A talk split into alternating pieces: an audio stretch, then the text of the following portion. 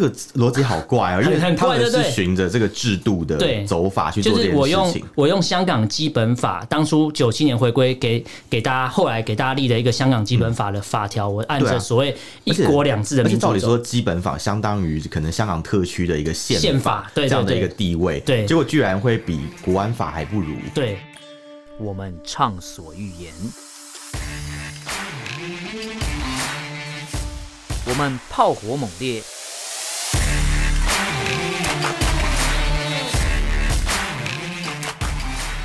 我们没有限制。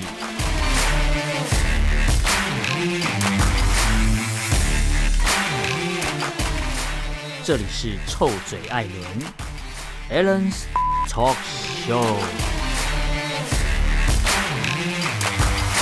Hello，各位听众朋友，大家好，欢迎收听 Allen Shake Talk Show 臭嘴艾伦的节目。我是主持人 Allen，我是主持人偏偏。那今天这一集呢，呃，要先要先跟大家预告一下，它会有一点点沉重。应该是蛮沉重的，对，因为这个议题我从二零一九年就关注到现在。那以前我在第一季做臭嘴爱人的时候，其实就有做过港版国安法的特辑，做过了两集。是，但这次为什么要再拿出来讲？是因为呃，在一月六号吧，对，一月六号的时候，那一天晚上发生一件。呃，震惊全世界的事情，就在一个晚上，有五十三个所谓的泛民主派的人士，嗯、被归类为泛民主派的人士，然后因为用违反港版国安法的颠覆国家政权罪，对，对，然后一个晚上抓。了五十三个人，然后我就觉得，哦，那时候我看到这新闻的时候，想说我一定要找时间来讲这一集。然后这段时间，其实我一直在跟我香港的朋友联系，是，然后我有一个在香港算。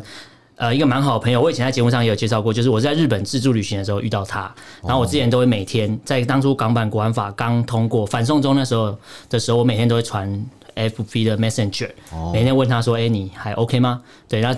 最近就比较少回讯息了，所以我也不确定他现在是否他，他还好吗？他他没有参加过什么集会游行，嗯、他就是他是那种所谓的合理合理非的合理非，就是和平理性非暴力那一派的。嗯、他是唱那个圣歌的，唱圣歌。他在反送中那个阶段，他去参加集会游行的时候，他是 Sing Hallelujah。对对对对对对对，他就是在那个什么太子地铁站那附近有没有唱圣歌？然后他没有，他就唱圣歌，然后聚集那边唱圣歌，然后就是企图阻挠警察去抓人这样。但他们没有什么冲撞冲撞的行为，嗯，比较像捕师的感觉，对，捕师 对上 buff 之类，但他们就是希望透过这种缓和的气氛，让双两边不要那么紧张。是，是对，那是我的一个香港朋友。那最近我有一些在台湾认识的香港朋友，就是因为这个新闻的事情，嗯。然后我就原本想要邀请他们来上节目。哦。那原本他们是很乐意想要来分享一下这个到底发生什么事，然后我就说，可是我们节目我们会希望。就是人家会怀疑我们作假嘛，然后我们希望说你可不可以露个脸，大家看到真的香港人，对，真的香港人，活生生的香港人，对，还没还没被抓的香港人，对对对，然后他就说好像要露脸，他就他们叫出样子，就是他们露脸叫出样子，出样子，对，他就说那我就不方便了，我就问他说那为什么不方便？他就说嗯，你也知道一月六号的事情，所以我这边一开始我就想说，呃，是怎么样的一个政府的单位可以让。可以让人民这么害怕你，我想要，即便已经在台湾了，对对对，我已经隔了一个台湾海峡，我现在想要来在台湾讲一些我想讲的话，还会怕被抓，我觉得超可怕。那应该很多听众朋友会觉得说，到底香港这事情的始末，应该呃，港版国安法，大家直接去 Google 一下，你就知道到底发生什么事。但我这边要先跟大家讲一下，为什么呃，就是香我们俗称叫香港大抓捕。嗯，你说的是那五十五十三个人被抓的事情。在这边跟大家讲一下这个大抓捕是怎么来的。其实呢，他们被冠上这个叫颠覆国家政权罪，他我觉得他是蛮冲突的，因为其实他们是说，呃，这个香港的立法会的选举，应应应该说香港的基本法的五第五十条，它有一个规定，这边念给大家听一下，就是香港特首如果拒绝签署立法会再次通过的法案，或是立法会拒绝通过政府提出的财政的预算案，或是其他的。重要法案的话，经过协商，如果能仍然是不能取得一致的意见的话，嗯、香港的行政长官是可以先解解散立法会，是可以的，对。对，但是他的第五十二条，香港的基本法第五五十二条又规定，如果立法会拒绝通过财政预算案或是其他重要法案而被解散，重选的立法会，如果他又是继续的拒绝通过这种有争议的原本的法案的话，对。香港的特首他必须要辞职。其实这个法条是蛮落实到民主责任，对，没错，就代表说。呃，你你你刚才讲，我就想到你说很很落实，是因为香港特首代表说这特首做不好嘛？我不知道你提的法案为什么大家都不同意。他的逻辑是第一次如果没有办法通过的话，我们先解散议会，对对，先解散跟议会的问题。那我们再重第二次议会还是被解散，那就代表也许你特首当初提这个案子是有问题。对对对，然后大家可能听到这边说，哎、嗯欸，那基本法没有问题啊？那这五十三个人被抓，这五十三个人也是按照基本法去所谓的参加所谓的初选。对对，但为什么？对，那为什么会被会被抓？就是因为。呃，中中国共产党跟香港现在的港府，他们用另外一个方向来思考这个法条，就是说，哎、欸，呃，基本法五十条跟五十三条说你。如果这有争议的话，你刚呃香港特首要辞职嘛？对。但他们认为这五十三个人，然后或是之前参加属于三十五个参加初选的人，对，他们是企图用初选的方式先凝聚一股所谓的泛民派，哦，就是我一定要抵制港府的力量。嗯。然后我在初选过之后，我参加立法会的选举，我选上之后，对，我就不管你香港港府提什么法案，对，哎，我都会背一个，然后让你必须要辞职。所以他们就是用说，所以你这样是颠覆国家政权，这个逻辑好怪啊，因为他们是循着这个制度的走法去做这件事情。就是我用我用香港基本法，当初九七年回归给给大家，后来给大家立的一个香港基本法的法条，我按照所谓一国两制的民主。照理说，基本法相当于可能香港特区的一个宪宪法，对这样的一个地位，对，结果居然会比国安法还不如。对，就是这边是很讽刺，就是你基本法当初就说，哎，我是维持一国两制嘛，对，那之前就是。一国两制，我我之前也有讲到说，其实当初港版国安法通过的时候，就出现一个世纪大谜题，就是一九九七减二零二零等于五十。哦，对对对对，对说好的五十年不变，对不对？对，在二十三年就变了。跳马照跑，对对对，没想到二十三年就已经二十三年第二十四年就准备这样，然后现在你看哦，二十四年才走到刚开始一月六号就这样。共产党员的那个共产党高官的算术可能不太好，就数学不好，就跟你上次讲的时候那个有阅读障碍才加入中国共产党。我看数学应该也不太好，可能既不是文组，也不是理组，好可怜啊！对啊，说六六亿人民要脱贫，看起来这个应该也是当初数学不好才算出这样。对对对，那六亿人民脱贫，我们等一下的，嗯、我们之后会有另外一集来讲这个有关这个数学的问题。嗯、对，那我们先讲这个，先讲这个香港的部分，然后他们用这个东西，然后换一个角度说，哦所以你们就是不管怎样，你们选出来这些人都是会背一个，我们在台湾叫背个嘛，背个所谓的法条，背个所谓的香港港府，所以你就是颠覆国家政权。你看，他认为颠覆国家政权的原因在于，如果我审不过你的预算，我就没有所谓的资金可以资助所谓的香港政府去做所谓的。维稳的动作哦，因为警察就不能工作嘛，你没有钱嘛，因为没有预算，其实他就没办法去做任何事情。对对对，他就说你们这些人企图用这种方式颠覆国家政权，所以这些人就全部被抓，包含 好奇妙的理由。你觉得这这这个逻辑超怪啦？然后这些人被抓以外，有些人参加选举啊。可是这边我我要提出一个更更妙的，就是当初港版国安法通过的时候，有说不溯及既往。对啊，我我记得是这样子，没错。港版国安港港版国安法是二零二零年的六月三十号的晚上十点多通过，七月一号开始实行。对，但这个初选是二零一九年。对，没想到 还是还是秋后算账。没有，就是这呃，中国共产党已经会穿越时空了。对，他可能二零一九年 等于二零二，就是什么太空警察概念啊，可以回到二零一九去抓人之类的。时光时光警察，时光警察，警察出现了。对对对，你看哦，他说不溯及既往。当初自己公布说我们不溯及既往，然后结果你去抓二零一九年参加初选的人，对，然后我觉得这是一个蛮诡异。然后我还看到一个资料，我觉得，呃，你你可能可以扣一个大帽子说啊，这些是泛民呃泛民主派的人士，我要全部抓光光。嗯。可是我有看到有一个我觉得蛮讶异的，我不知道你那边有看到，就是有一个外国人吧，好像叫什么关尚义吗？哦，关尚义，你说那个他是一个，好像是他其实也算泛民的人。对对对对对对对，他是泛民呃那个组织里面的一个算是财务的一个人啊，对，就是管钱的，对，他是司库嘛，对，司库就是指那个司库哦，管钱的，对对没错，对对对，管财务，对，库库有金库嘛，司库 对，一定要带一点这种奇怪的对。情色的东西啊？听起来怪怪，但但其实讲白就是关尚义他是一个呃美国人。对，然后他是就像刚才偏偏讲，他就是管财务的，等于说在整个所谓的民主的运动里面，他算是间接参与，而且是所谓的和平的参与这一场所谓的民主的盛世。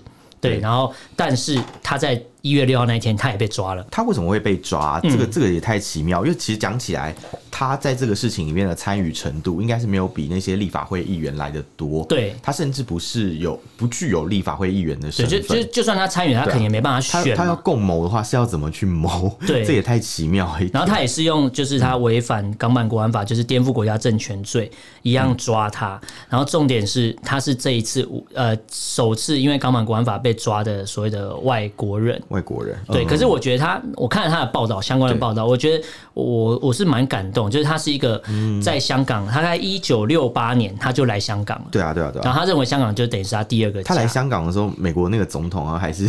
甘乃迪之后那一任 什么 Johnson 吗？啊，对对对对对对，就是非常久中，然后就说啊，你是一个美国人，你你随时都可以逃离，就逃回去美国嘛。那有人这样反驳他，然后他就说，我来香港的时候是一九六八年，那时候美国总统还是什么汤哎汤森呃詹詹森詹森对对对，然后他就说什么呃，所以。他早就已经离美国太远，算是一个香港人。对他，呃，讲白点，他就算是一个香港，可是他只是可能是拥有美国国籍。其实按照香港的规定啊，他就算有美国国籍，他只要在香港住满七年，嗯就合法居留七年，因为他老婆是香港人。啊，对对对，他其实应该也有香港公民的身份。对对，但是应该想说，一个在国外长大，有这样外国背景的一个人，然后他既然入籍了香港籍，或是在香港待了那么久了，他应该全心全意就是为香港奉献，甚至还为香港去坐牢。对，然后他就说，呃，因因为因为因也应该港府他冠上他给他一个罪名，就是说，呃，你你就是鼓吹美国的价值啊，然后或是从美国人的观点来看问题，然后他他特别有去强调一个东西，就是说他支持的是这些香港人争取符合国际标准的民主，而不是他要颠覆什么政权，他没有这个意思，他只是支持这一些人，然后就觉得，哎，那在台湾好像。有一些台湾有一派说法，我必须要讲。可能如果我们听众有香港的朋友，你可能会觉得有点刺耳。但是我必须要说，因为我跟在台湾的香港朋友聊过，说他们自己也知道，有一些台湾人也觉得说，我们干嘛支持香港？香港是香港啊，怎么会这样觉得？对，就是有一派人确实这样。他就说，呃，就是香港的问题就香港自己解决，而且香港就是中国的。内内内部吧，一部分嘛，然后为什么我们台湾要拉进去？就是要什么？我们要用我们的行政资源啊，或是用我们国家的资源，或是我缴税，为什么要支援这些香港人？嗯，可是我觉得香港跟台湾其实交流也还蛮密切的，嗯嗯，而且其实香港也是我们台湾的一个镜子啊。对，如果我们能够帮助到香港的话，也许。呃，就是对台湾的那个统一的压力就不会这么高了。嗯，因为因为很多人就是说什么啊，呃，一国两制没有什么不好啊。其实我相信在台湾有一派的人会觉得，我之前有听说，对，会觉得一国两制没什么不好。就是说，如果我们是统一的，可是我们还可以保有现在所谓台湾现有所有的东西的话。那没什么不好啊，他们已经被共产党打脸了。对，可是你看哦、喔，共产党已经示范有一个有一个地方，好，现在叫香港特区，有一个地方在一九九七年回归，也是被。打包票说，对啊，一国两制五十年不变，对对对，然后结果现在才二十四年，二二三二四年就变成这样了。那台湾你现在连谈都还没谈到这一步，有一个借镜就在那边，然后你竟然会觉得没什么不好，而且也觉得哎，香港问题香港人自己处理。可是我我我必须要讲，就是很多人在台湾看到有些文宣，或说什么哎，今日香港，明日台湾，会有这个说法。那也有人会反过来说。哎，香港的朋友反而希望反过来，就是今日台湾，明日香港。你说希望香港也可以有一个，就是比较自治的一个。对对，就像他们他们觉得台湾是一个，反而是他们的借鉴，就是他们希望现在的台湾是以后他们争取完之后的民主的香港。就两边都希望有各自要学习的地方。其实现在香港那些被抓的人，应该就是怀抱这样的心情，对对对，去做这样的事情。对，嗯。然后我就觉得，嗯，其实。我某种程度上，我很佩服在香港当地，然后还支持这样所谓民主运动的人，不管是香港人或是外国人，因为你看哦，你在当地做不管任何的事情，你都有可能在在港版国安法通过之前，你都有可能会被抓了。那现在这个国安法通过之后。他就随便一条就可以抓，像我们之前讲那个口袋罪名嘛，什么寻衅滋事嘛，对，就是先不管你犯了什么错，我先抓再说。对，那现在颠覆国家政权罪的范围又超级广，他其实只要你只要反中共，对，只要只要不认同中共的统治，你就有可能会被罗列为就是颠覆国家政权罪的。因为之之前当初这条法律一通过的时候，台湾也是讨论的非常的热烈，嗯，因为它里面讲到说。他的对象不限制于在中国内部的中国人，对对，对，只要是国际上你有任何抵触或是违反，或是参加过就是任何反对就是中国共产党的组织也算。那我想，那台湾青年有在台湾的国军服过役，我们义务役要当兵，义务役你当过兵的，应该每个都是违反，每个都国安法。都，都有机会被抓。对对对，然后我就觉得，嗯，这条法律当初出来的时候，其实不管是台湾啊，全世界反应都非常大，嗯、因为、嗯、呃，我觉得影响到就是不管你世界上各地人，因为。我们以香港来讲，它就是世界金融中心嘛，有多少的外商在这边是有据点的？嗯、对，那你可能会在自己，我觉得他那个港版国安法刚通过的时候，他要行塑的是一种自我审查跟一个恐怖的氛围。那时候很多店家原本他们都有贴一些什么支持，呃，哦、可能他们叫黄店，对黄店嘛，对对对，对有所谓的黄店有蓝店这样，蓝店就是反对，嗯、蓝店就是蓝丝那个蓝 店，对对对对对，对啊。然后像这些黄店，其实他们也很辛苦，因为他们要顶着就是。可能来自蓝丝民众的一些敌意，嗯嗯，就是反对阵营的一些敌意，然后同时他们就是又要担心就是被找茬，嗯，但是等到七月一号，就是当香港国安法正式生效的时候啊，那一天很多店家都把一些呃可能支持那个呃之前的游行或是支持一些活动那种布条，像五大诉求缺一不可这样的标语都会被撤下来，对对对，他们都会害怕就是之后被秋后算账之类的。但是现在看来。可能事情还在延烧过程，然后他们就先抓。我觉得就是杀鸡儆猴。嗯，你看之前的，比如说黄之锋啊，或是周周挺吧，哦，他们都被抓好多次，都是直接就就说好认罪。对，因为我觉得认罪相当于就是说，也许他们觉得好，我认罪，你可不可以就不要再抓？其他人，但是现在看来，这个认罪似乎是无效的，还是没有用。他们就是要营造一个恐怖的气氛，对对对，就是要带给社会大众极大的恐怖，因为我觉得不去再去想这些事情。对，我觉得光是他要营造一种所谓的自我审查，就是一个很可怕。因为那时候港版国安法刚过的时候，其实我那时候做那一集，我跟还有我还去访问了一些在台湾的香港人，他们就说，嗯，其实我现在在跟你录音啊，对，我们都是违反的。哦，这就是违反港版国安法。如果这东西被听到啊，所以为什么他们坚持没办法？不是不愿意露脸，是他们的政府让他们不敢安心的露脸。哦，如果是这样讲的话，那真的是没有办法。对，因因为因为在台湾，其实你说好，不管以前的国民党或者现在的民进党，你说啊，是什么立立立院过半，我可以强行通过各种法律都好。对，可是人民再怎么不爽。我都有办法抗议。我们之前有讲过，我们有机会游行的权利嘛？啊、台湾只有在戒严时期的时候，才有这样恐怖的氛围。大家可能要审查自己心中有没有一些所谓的有害思想，对，或者是那种呃，就是可能偏共产党、啊，对，没错。然后或者是可能独立的思想，或是自我审查，或者你要担心会不会被举报，你有类似这样的行为。对对对对，对。所以香港这次的大抓捕。呃，国际上就有说，他应该说香港当地人就引用台湾的美丽岛事件，哦，就说其实就是港版的美丽岛事件，因为他就是抓了一堆可能沾到边的人，全部都算，有关联的人，有关联人都算。但目前可能有一些人啊，先放出来，但是呃，像刚才讲到那个关尚义那个美国人，对，他就离不开香港了。对对，因为他的护照已经被没收，对，他的美国护照被中呃港府没收了，对，所以就变成说他现在。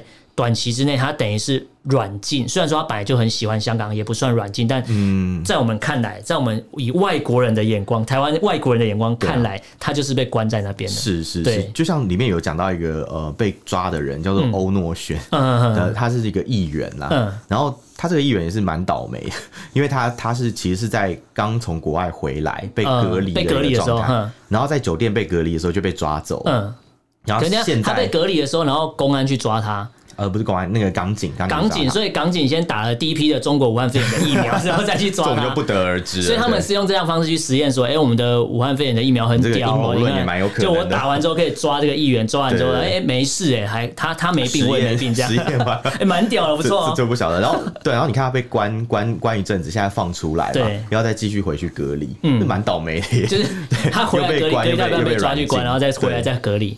那被关的时间不算隔离吗？不算，要继续开始计算，这样、嗯、对吧、啊？所以其实就觉得蛮多不合理的地方，对吧、啊？可是即便这样，我我也想到，其实，在香港有很多人，他们其实是对这样的政策不但不表示难过，或者是觉得不高兴，或者是反对，反而是支持这样的政策的。你说就是以香港朋友的角度叫做蓝丝，对蓝丝，对，可能像一些比较保守派的一些香港民众啊，嗯、他们其实就认为说，哎、欸，这样很好啊，就是有一些稳定。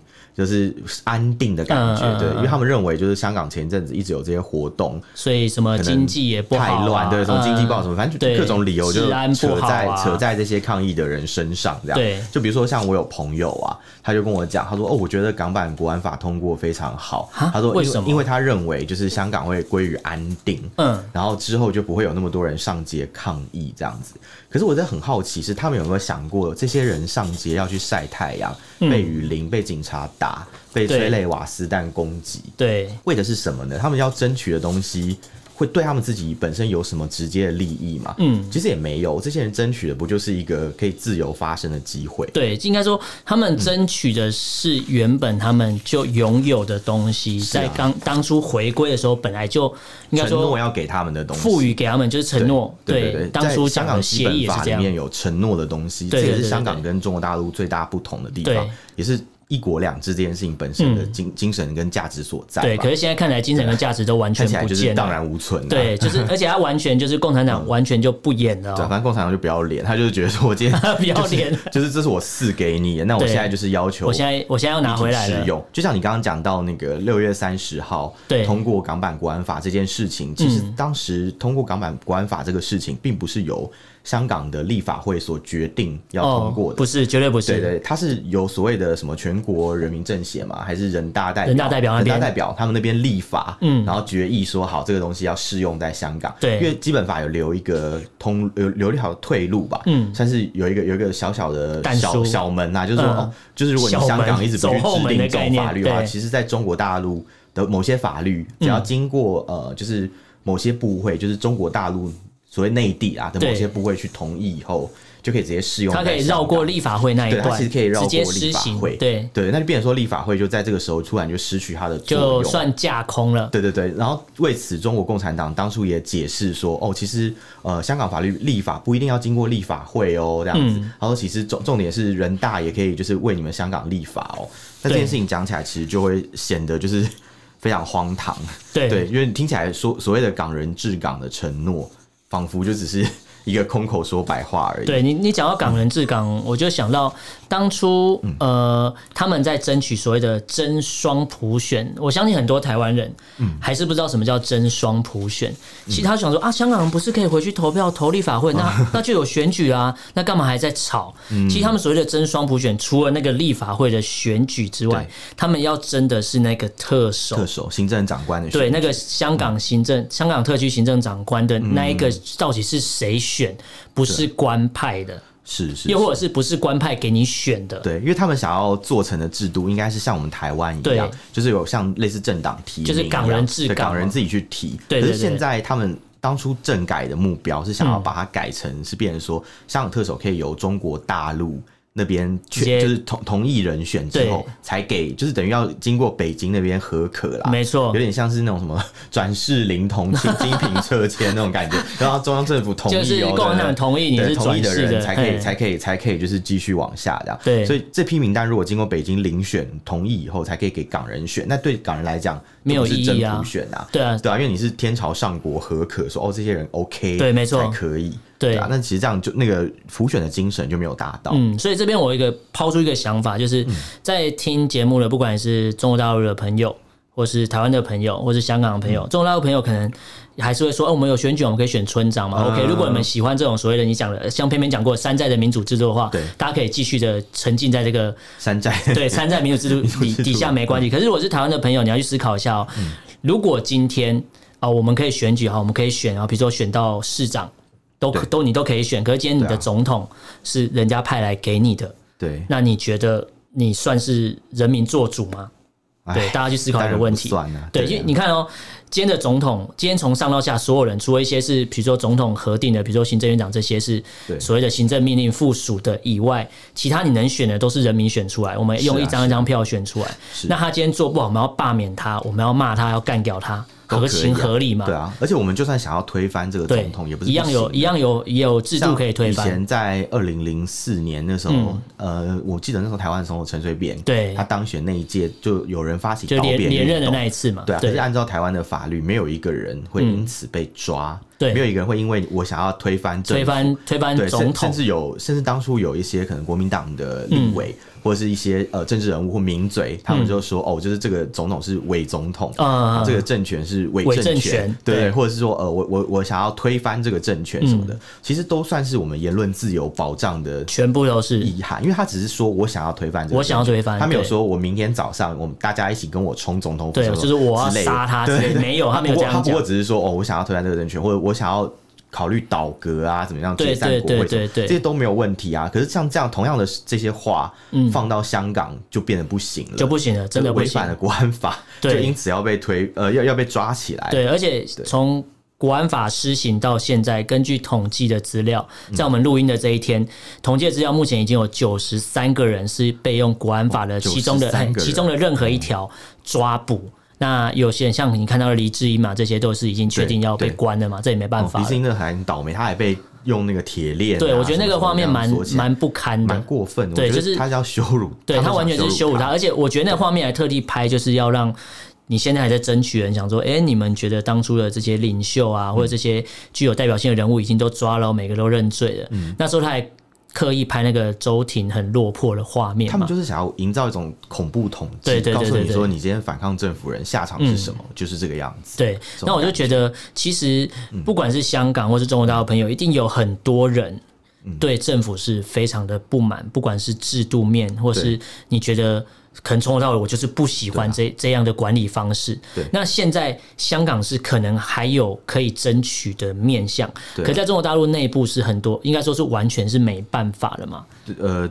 应该说没有机会啦，没有机会。共产党自己可能裂解成两个党之类的吧，不然的话，你整个权力来源都在同一个体系，都在所谓的党党底下达成。对，因为他们就讲到说，因因为这次港马，应该说这次大抓捕之后，就是香港的中联办也也讲了，他说没有任何人可以凌驾于法律之上。我觉得听的时候是非常的刺耳，而且听着觉得蛮蛮好笑的。对，所以你说没有任何人可以凌驾法律之上，对啊，没有人，可是党可以，党可以啊，对，党优先于法律，对，就是党党应该说他的。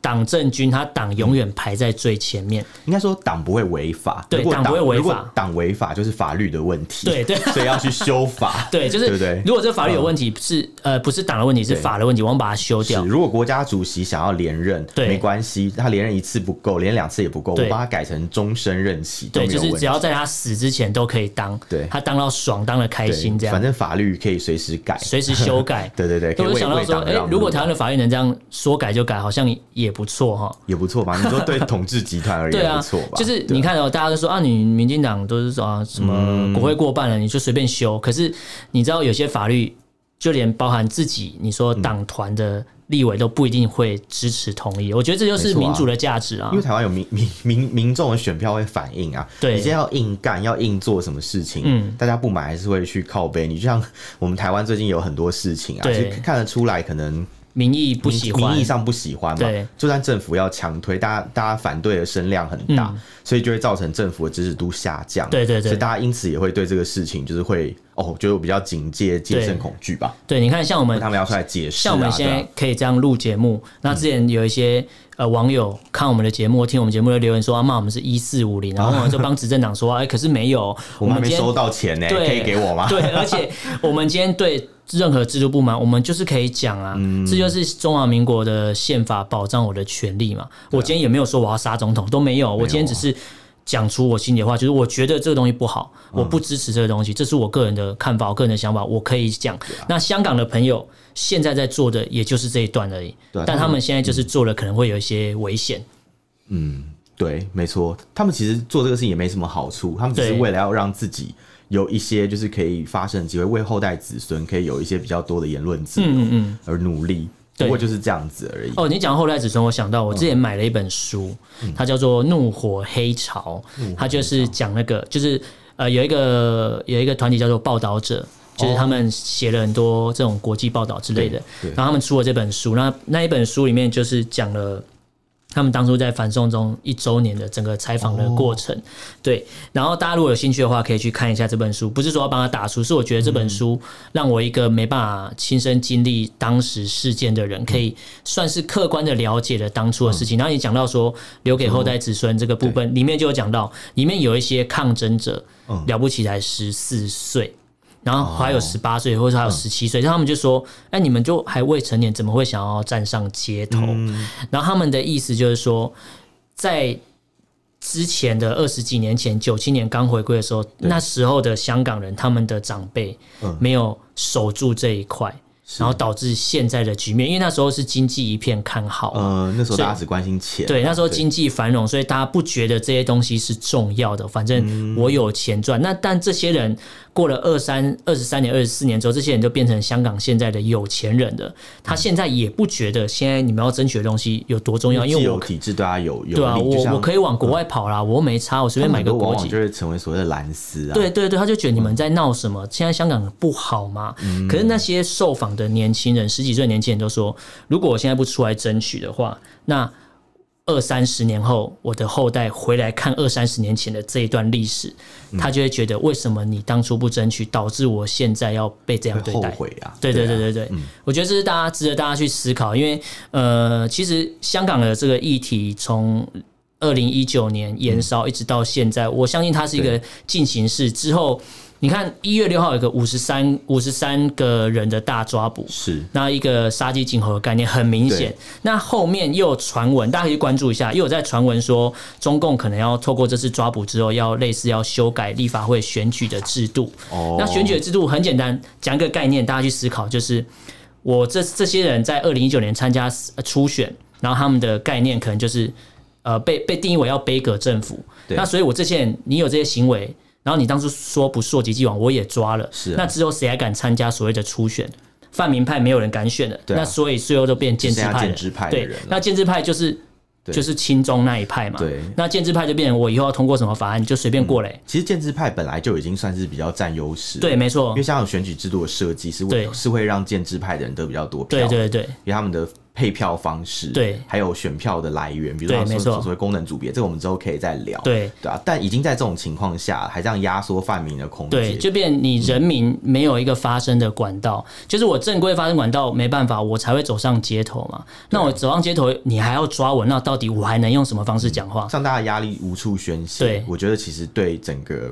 地区来讲，他们的长治久安也不是一个好好好。但但你说压力没办法宣泄，嗯、可是对于共产党来讲，还有中联办，他们说，哎、欸，这次的这个抓捕就是要做一个维稳，他们觉得这样香港才会稳定。可是我觉得这是很矛盾的。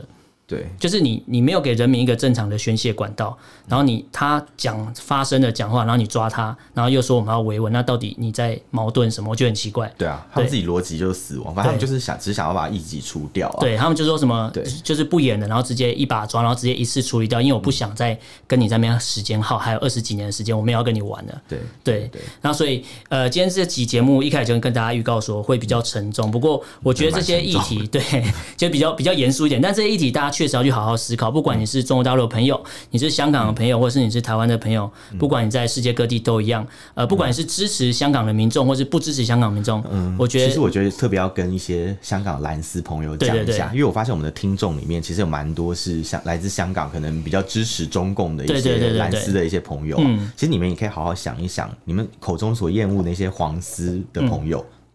他们到底是为什么要去站上街头？对，以及他们如果真的争取到什么权益的话，你们会不会也是受贿的一群人呢？对，应该好好想一想这件事。对，你们不应不不应该就是只当一个只喜欢当一个既得利益者，而不愿意付出吗？只搭便车啊！哦，我想说我只大便是吧？拍谁？不好意思，他们可能只会大便吧。OK，那今天跟大家聊这边，就是不外乎就是希望大家去思考一下你现在看到我们这个香港的议题。嗯，那也希望大家可以持续的关注。那现在如果你在听节目的香港朋友，也希望你们继续的加油，然后继续的撑下去，不要说有一些气馁啦。嗯、那如果大陆的朋友，如果你不喜欢他们行为，没关系，你也可以有一个宣泄管道，你到脸书搜寻“臭嘴艾伦”，嗯、然后你私讯留言给我们，不管你是喜欢或不喜欢、嗯、都可以。那如果你私讯留言不方便，你可以写 email。Email 是那个 Allen Love Talk，你是忘记了？对，我刚才想一下，什么 email 是什么？Allen Love Talk，A L L E N，然后呃 L U V，然后 T A L K，嗯，然后 at gmail.com。对对，没错。好，那呃，今天这一集跟大家聊这边，感谢大家收听，我是主持人 Allen，我是主持人偏偏，我们就下次见喽，拜拜，拜拜。